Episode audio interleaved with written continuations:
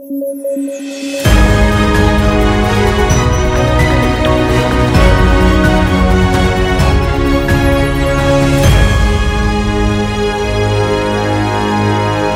¿qué tal? Esto es Debate a través de sudaca.pe y estamos hoy 15 de marzo junto a David Rivera y Paolo Benza. Yo soy Alexandra Ames para compartir las noticias más importantes del día y vaya que tenemos un montón de noticias. El fin de semana, evidentemente, hemos estado todos hablando de las encuestas, hemos tenido varias sorpresas, varios, varias conversaciones alrededor de las distintas encuestas que han salido, ¿no? Eh, primero el sábado hemos tenido la encuesta del IEP, eh, en donde tenemos a un Rafael López Aliaga, aquí corríjame chicos, en segundo lugar, no tengo la encuesta a la mano, me he quedado más con la idea de eh, la encuesta de Ipsos del domingo, en donde tenemos a Johnny Lescano, también en ambas encuestas está punteando, está liderando las encuestas, pero tenemos a un George Forsyth en segundo lugar, y después, pues de alguna manera hay ciertos empates técnicos con los que siguen, Julio Guzmán ha estado cayendo. Eh, a, mí me ha llamado la atención porque lo, vi bastante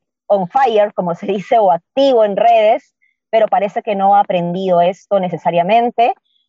Eh, así que complicado. Esto sumado, y no me quiero adelantar y cambiar de tema porque creo que es importante que hagamos una ronda entre ustedes chicos para analizar las encuestas, pero esto sumado además a, la entrevista que Bailey le hizo a Rafael López Aliaga, no sé si la han visto, pero yo vi ahí una estrategia de Rafael López Aliaga de moderarse un poquito, em, ha dado unas respuestas bastante eh, menos conservadoras de lo que yo hubiese creído en algunas cosas y esto de alguna manera me podría llevar a pensar de que él va a pasar a segunda vuelta. No sé cómo lo ven ustedes. Primero analicemos las encuestas, chicos. ¿Cómo han visto las encuestas? David, David. Ah, una, una, cosita general, eh, eh, eh, especial, digo, antes de empezar, un detalle, ¿no?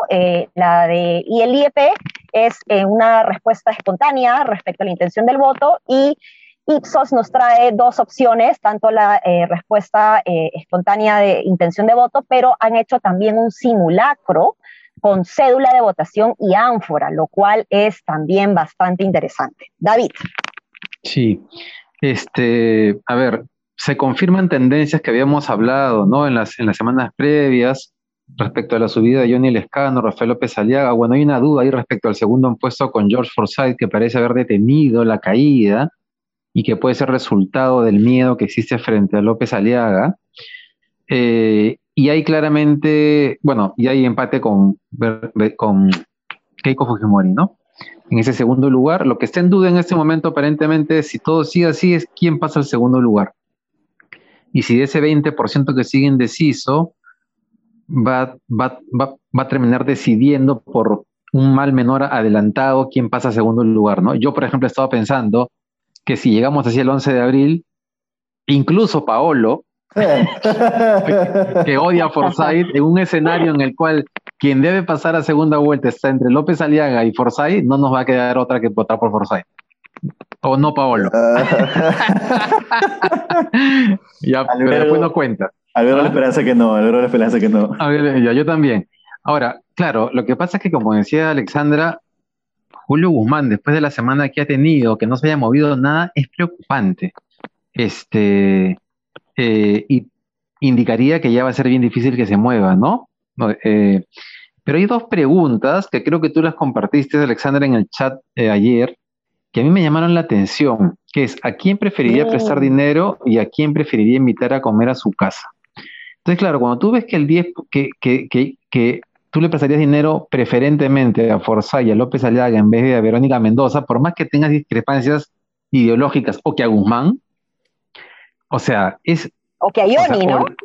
claro, es, que el tema emocional está distorsiona todo o que la gente no sabe de las cochinadas que han salido de Forsyth y de López Aliaga. O sea, ¿tú le prestarías dinero a Keiko antes que a Guzmán? Yo ni de bromas. O sea, de repente me daría miedo que, que a Guzmán se, se, la roben a él, pero digamos, pero, no que, pero no que él se la robe. Este, y después, ¿a quién preferirías invitar a comer a tu casa? O sea, yo a Forsyth no le invitaría de, de ninguna manera, pero él aparece muy bien ahí. Aburridísimo, sí, 15% tiene, pero tener a Forsyth ahí todo un almuerzo debe ser de hablar de qué, de qué hablas con Forsyth. Pero tal vez la gente, no sé, pues hablarás de fútbol, ¿no? Bueno, su papá, no el- el ni siquiera era buen, ar- ni siquiera era buen arquero, ¿no? Bueno, eso, dale, Paolo. No, nada, mira, primera cosa importante que no se ha mencionado hasta ahora y que me parece importante resaltarla, es que Verónica Mendoza me parece que, solo pierde la, segunda vuelta con Forsyth y con Lescano, este, pero le gana a López Aliaga y le gana a Keiko. Este, es. entonces ahí te das cuenta que las, las opciones de más hacia la derecha pierden con una opción de centroizquierda. Yo creo que la- la- va a llegar el momento, cerca de la elección, en el cual los liberales, entre comillas, van a tener que decidir, no por Forsyth, yo creo que Forsyth no va a ser la opción. Creo que la opción va a ser Verónica Mendoza o Julio Guzmán, uno de los dos va a levantar, no sé cuál, pero uno de los dos creo que va a terminar peleando su pase. En- o sea, su pase como segundo a segunda vuelta, ¿no? Creo que el primero ya está asegurado en Johnny Lescano. No confundas tus Eso- deseos con, con proyecciones. No, este, no, no, no, pero- no, creo que, Eh. creo que- yo no quisiera que Verónica Mendoza pase segunda vuelta, pero creo que, creo que ella, ella y Julio van a terminar pas- eh, peleando el pase. Eh, mejor dicho, uno de los dos va a terminar peleando el pase, no sé cuál. Creo que Verónica Mendoza tiene más posibilidades hoy. Y espero que los liberales ahí no, digamos, no decepcionen, ¿no? No, digamos, espero que López Aliaga no sea la opción de los liberales, al menos en, esa, en ese contexto de entre Uf. Verónica Mendoza y López Aliaga, ¿no? No sé cómo, ustedes que son liberales, no sé cómo lo verán, pero entre López Aliaga y Verónica Mendoza opto 100 veces por la primera, por la segunda, perdón, ¿no? Pero bueno, De acuerdo, Claro, pero- totalmente, sin duda. creo que va Pero por ahí. justo, justo ahí es que entra el comentario que hice en la introducción sobre la entrevista de Bailey a Rafael López Aliaga, en donde cuando Bailey le pregunta por temas de relaciones de parejas homosexuales, eh, él dice que no se, met- no se va a meter en, asuntos privados. ¿no? Entonces, eh, claro, no quiere que el Estado resuelva ciertas cosas, seguramente, ¿no? O, o prohíba otras, pero al decir de que estos son temas privados, está dando a entender eh, cierto liberalismo que algunas personas que habían estado viendo a Rafael López Aliaga como un extremo conservador ya no lo es tanto y que más bien es su gente alrededor la que, la que, la que es así. Entonces, a mí me, ha preocupado esa entrevista porque lo he visto más moderado eh, y, creo que es una estrategia de él eh, frente a- a la audiencia en Willax. ¿no? No, no lo sé, tendría que verlo una vez más. Ha sido una entrevista larguísima, ha sido una entrevista entre dos amigos muy cordial. O sea, Jaime Bailey le dijo: Mi mamá te quiere, va a votar por ti, lo trató con muchísimo cariño. Entonces, eh, eh, eh, ha, sido una, entre- una, una entrevista re- que le han regalado a, a López Aliaga para mostrar un poquito también su lado un poco más humano, etcétera. ¿no? Como todas, las Ahora. que, como todas las que le hacen en Willax, ¿no? O sea, ninguna de esas entrevistas es este, particularmente Sí. difícil, ¿no? Claro, ahí el tema ha sido que efectivamente la palabra es le han regalado. Jaime Bailey es una persona inteligente y si él quiere ser Sí. incisivo sin ser malcriado, lo puede ser. Y el mejor ejemplo es lo que hizo la semana pasada con Keiko, Exacto. ¿no? O hace dos semanas, no recuerdo. Entonces, fue muy respetuoso, pero, pero la ubicó a Keiko y la, y la hizo tambalear. Él no ha querido hacer eso ayer. Está clarísimo que Willax es el candidato de López Aliaga y que hay intereses más grandes ahí de los que estamos viendo. Y ahí, claro, eh, a mí Willax no me preocupa tanto, ¿no? Pero cuando miro la entrevista que le hizo, por ejemplo, Mónica Delta López Aliaga la semana pasada y ayer a Guzmán, tú te das cuenta que es mucho más incisiva con Guzmán que con López Aliaga. Y en ese caso no creo que es porque esté comprada, sino que algo está despertando Julio Guzmán incluso entre los periodistas que se lo pechan más que el más peligroso que es López Aliaga. Eh, y claro, me preocupa más eso que, que porque López Aliaga es cínico y va a seguir mintiendo. Sí, claro. Respecto a lo que decía eh, eh, Paolo, una de las cosas que dijo ayer Alfredo Torres es que en ese 20% indeciso eh, no había una preferencia, ninguna inclinación, pero había una tendencia, no sé si usa la palabra, no sé si es menor, no tan importante, pero una tendencia hacia Verónica Mendoza en ese, en ese voto indeciso. Entonces podría ser que Verónica Mendoza suba en las próximas semanas. Yo creo que depende mucho de lo que ella decida hacer, porque hasta ahora su campaña es, es mala, ¿no? Su principal recordación en la encuesta de ayer es el cambio en la Constitución, que a la gente en este momento que está preocupada por trabajo, salud, en realidad le debe importar O sea, no es lo más importante. Bueno, hay una Y dicho eso, una dale, dale. Una tingencia cortita. Al final se realizó este debate de candidatos, debate, ¿no? Entre comillas. Esta, digamos, presentación de candidatos para los empresarios de Gamarra, que son cientos de miles. Eh, y el único, casi todos mandaron a sus vices. Verónica Mendoza dijo que tenía el debate ambiental organizado por IDL, La Mula, toda esta, esta, esta red de medios, ¿no? Que, ha, que, ha, que organizó un debate a la misma hora. No se presentó. Este, y López Aliaga sí se presentó y estuvo en el debate ambiental. O sea, López Aliaga, creo que ese día se, se, se tomó un par de tragos, no sé, pero estuvo en el debate ambiental, estuvo en, el, en la presentación de Gamarra y después se fue una entrevista con Milagros Leiva. O sea, lo pueden odiar todo lo que quieran, pero el tipo está haciendo campaña como tiene que hacer campaña. O sea, claro. meritorio es. Claro. ¿Y Guzmán fue el debate de MIPES? No, no fue. Bueno, al menos hasta que yo estuve, perdón, hasta que yo estuve no fue. Lo que sé es que Verónica mm. Mendoza no fue porque me lo confirmaron de Gamarra, pero eh, Guzmán no lo vi. Mm. No, complicado perder esa oportunidad, ¿no? Y, sí. Y, Ahora, bueno, Julio Guzmán, ¿tú, ¿ustedes creen que, que, que, el tema es que esta semana que tuvo buena en medios todavía no ha sido recogida en las encuestas o que ya fue? o sea, la gente haga lo que haga, no, o sea, no va. Bueno, Pablo cree que puede levantar. Yo tenía mis dudas hasta la semana justo que ha pasado, porque cuando lo vi así pensé que efectivamente podía pasar a segunda vuelta en algún momento, o levantar más que pasar a segunda vuelta, pero ya después de esta encuesta me, me, ha, me, ha, me ha, quedado la duda. ¿Tú cómo lo claro. ves, Ale?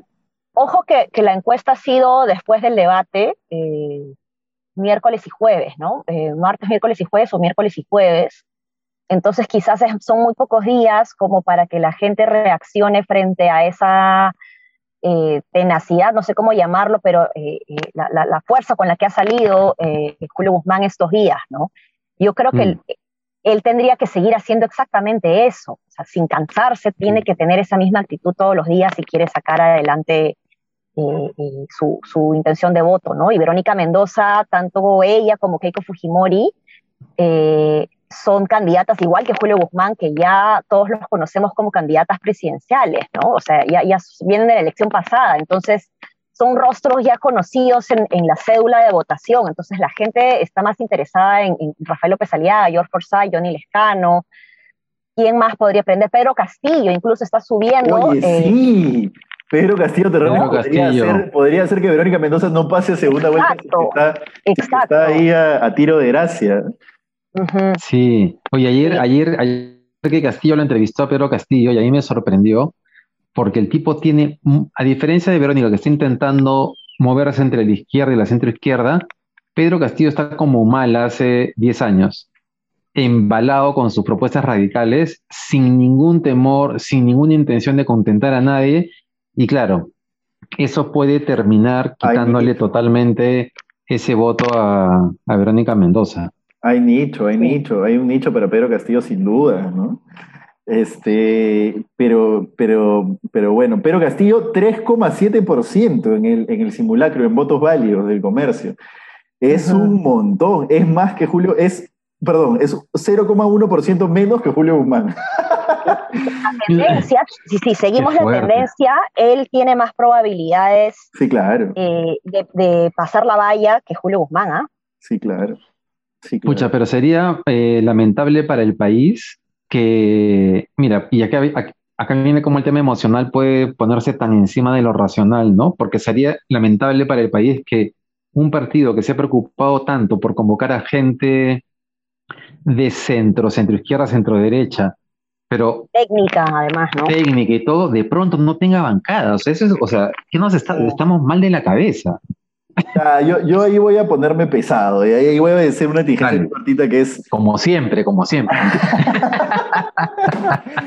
ahí tengo que decir algo, algo importante para, para, para, que la gente entienda, eh, digamos, por qué es que esta, este tipo de cosas no funcionan, ¿no? O sea, por ejemplo, se podría decir el Fredemo, una opción democrática, el Fredemo, una opción que juntaba lo mejor de la política peruana en ese momento, una opción que pintaba como lo mejor pero ya basta de hacer políticas de blancos, ¿no? O sea, está bien, digamos, es, entendible que, digamos, ciertos líderes políticos se muevan en ciertas esferas, pero convocar a Patricia Gamarra, convocar a Susel, todos, todos son iguales. Es imposible que ellos puedan conectar con un electorado con el que Julio Guzmán claramente no está conectando. Entonces, si el candidato presidencial no iba a poder hacer esa campaña, alguien tuvo que verlo y decir, bueno, vamos a poder poner alfiles políticos que tengan bases, no seguidores de Twitter, bases, ¿no? Creo que eso es un Oye, pero pero ahorita, o sea, hacer un pero ahorita no tengo la lista, pero creo que estás más bien perdiendo de vista que cuando, cuando se presentó lo del bus al Congreso, había gente, este, hay emolienteros, eh, hay eh, el presidente de la Federación de Emolienteros, después Pucha, qué pena que no, que no recuerdo, pero más bien lo que llamaban la, pero la atención de ese bus. Fue, fue, David, o sea, no te los acuerdas porque no pintan en la campaña. La campaña claro, lo que pasa es que falta, o sea, un manejo más político, ¿no? Quizás ha metido mucho técnico también. Y estos representantes que tú dices, David, pues quizás no tienen mucha visibilidad. ¿no? ya, pero una cosa es que no estén y otra cosa es que no sean visibles. Claro. O sea, no es, o sea, no, no es el Fredemo que efectivamente era un partido de blancos. y con Bailey que los defendía con la vincha en televisión. Pero son Entonces, pero, o sea, no, no, no, yo, yo creo que ahí no estás. Mira, voy a hacer el chequeo hoy día mismo para mañana. Los 10 primeros números de esa lista de Congreso y mañana los debatimos. Bueno, está Flor Pablo para comenzar, ¿no? Flor Pablo, ya una, una. Bueno, pero voy a hacer la Gabriela Salvador, y mañana. ¿no? Gabriela Salvador. Gabriela Salvador, por ejemplo. Pero Gabriela Salvador ya es la izquierda, o sea, ya es la izquierda centroizquierda, no es una izquierda de Pedro Castillo, pues, ¿no? O sea, no, ahí no estás apelando. Pero es una izquierda de Marco Arana, ¿no?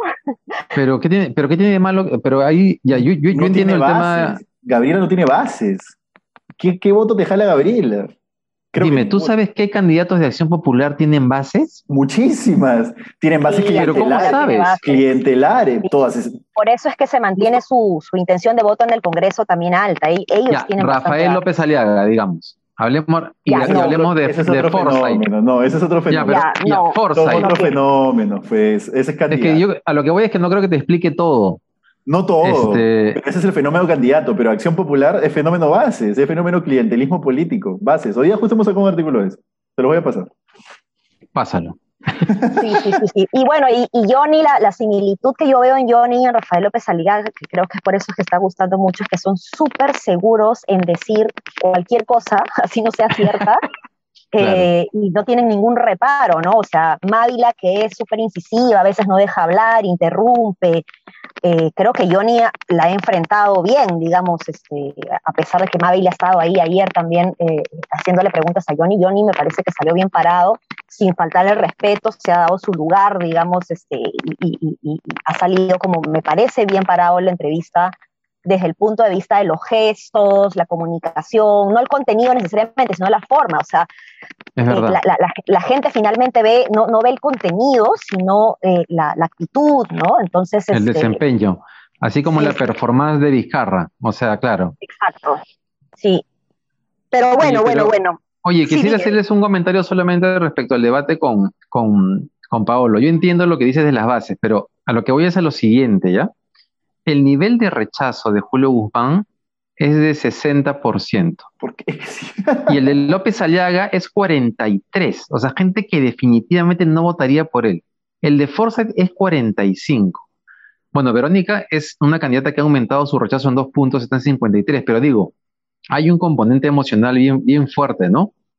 Sí, sí, yo... Sí, pero yo creo que el rechazo de, Rafael López Aliaga está empezando a crecer también. Entonces, el, en, tres semanas quizás el rechazo sea mayor, pero si sigue hablando como habló en la entrevista de Bailey, diciendo de que son un par de evangelistas que les faltan un par de tornillos a su, vicepresidenta y la, y la congresista, creo que, que, va a salir bien parado, porque dio a entender, mira, yo a mi vicepresidenta no la quiero ahí, pero si, esa, esa candidata al Congreso que siga diciendo lo que quiere, y, pero la gente ya decidirá si votan o no por ella.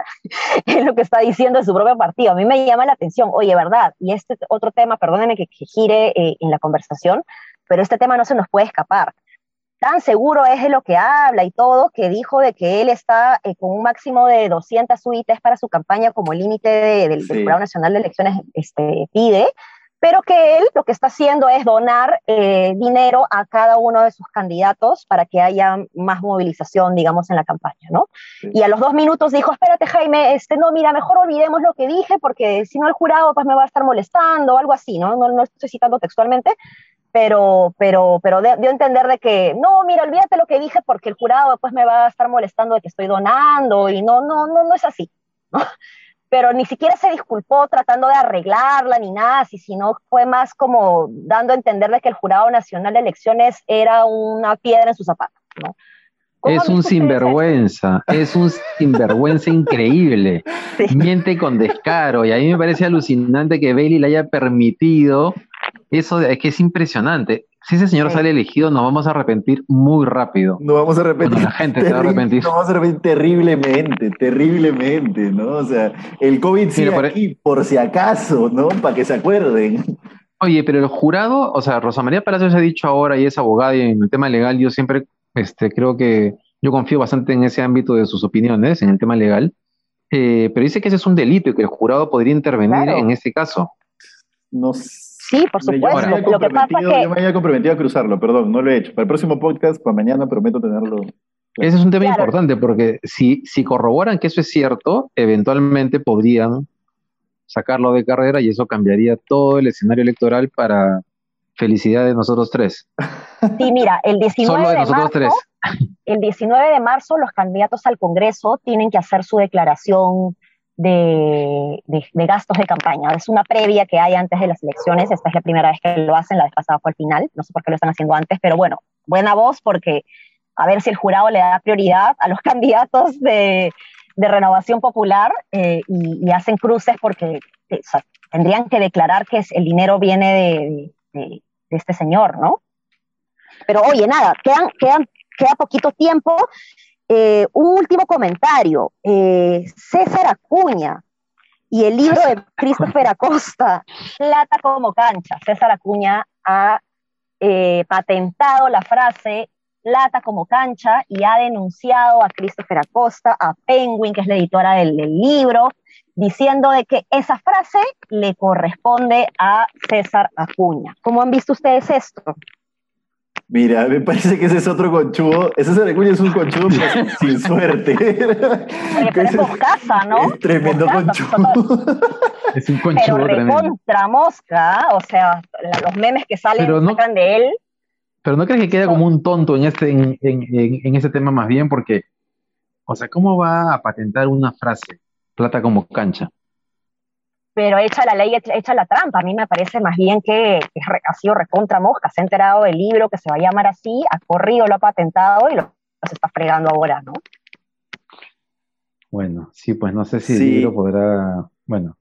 Pero, pero no, no, estoy, no, estoy diciendo si, si, van a ganar o no al final, pero, pero es, una, e, es una complicación para, para la editorial, es una complicación para Christopher Acosta, ¿no? Entonces, que finalmente creo que le va a traer publicidad, ¿no? Al libro, pero... Exacto, exacto. Al libro perfecto, pero él, él cree, yo imagino que él hace esto creyendo que gana algo para la campaña electoral y no se da cuenta que lo único que hace es reforzar la imagen que ya tiene construida y que va a ser bien difícil que se saque de encima, ¿no? Sí, sí, pues. Sí, sí, sí. No, él ya, su candidatura está perdida, él no va a subir. Acuña no va a subir, es muy mal candidato. Oye, y una cosita sobre eso también que es importante, es lo de Vizcarra. Ahora sube, perdón, ahora sube. no, ya no dije Ahora sube. Vizcarra, también esta semana es clave. El miércoles, el miércoles se discute su prisión preventiva, ¿no? Sí, sí, sí. Y hay colaboradores eficaces que están eh, hablando de que efectivamente recibió dinero. Lo que no me queda claro es cuál sería su obstrucción a la justicia. Un tema podría ser justamente estar postulando al Congreso para protegerse, pero no me queda qué otros, qué otros argumentos podría utilizar la fiscalía para sustentar que hay un peligro de fuga, obstrucción a la justicia, esas cosas que suelen, que requieren, mejor dicho, corroborar para pedir una prisión preventiva. Sí, sí complicado. Estos días van a ser clave para eso. ¿ah? ¿Tú sabes cómo se relaciona eso con su campaña? O sea, ¿puede estar en prisión preventiva y hacer campaña desde ahí? O sea, ¿cómo, cómo funciona el, eh, no sé, no, no sé si, si sus derechos se limitan con una prisión preventiva. Me imagino que, o sea, en términos reales sí, por más que los tenga abiertos, ¿no? Porque es una, es una eh, medida, la preventiva es una medida preventiva, pues no es, no es una sentencia, ¿no? No es una sentencia. Sí, ahora pensándolo bien, tal vez más allá de si lo meten a la cárcel o no, eso termine eh, alimentando la, la aprobación en el, Congreso de la denuncia constitucional, ¿no? Y que no pueda hacer ah. función pública. Claro, claro, claro. Pero yo creo que de cara al elector lo va a poner como un mártir, ¿no? Puede ser, exacto, puede ser eso. Bueno, bueno, se nos ha pasado el tiempo, ha estado súper interesante. Eh, eso es todo, pero yo quisiera cerrar simplemente mandando mi solidaridad a Rocío Silva Santisteban y las congresistas que han estado en la, Comisión de Género el día de hoy tratando de promover la ley de identidad trans y han sido atacadas porque al parecer eh, algunos miembros de la propia comisión han publicado sus teléfonos, inclusive esta, em, esta red de parejas reales han estado también publicando sus teléfonos privados y le han estado llegando mensajes a ella y a un par de congresistas más que están promoviendo esta ley, eh, insultándolas, eh, y, la verdad que me parece eh, terrible toda mi solidaridad con ellos y con ellas, y, bueno, nada, seguiremos informando el día de mañana. Sí, sí, terrible. Totalmente de acuerdo contigo. Sí. Mucha, mucho, mucha carga, mucho odio en esos mensajes, ¿no? Hay una, hay una violencia ahí bien, bien fuerte. Sí, pues complicadísimo y nada, eh, a, seguir informando a todos de, que estas cosas pues no se deben permitir. Un abrazo a todos y todas. Chao, chao. Hasta mañana.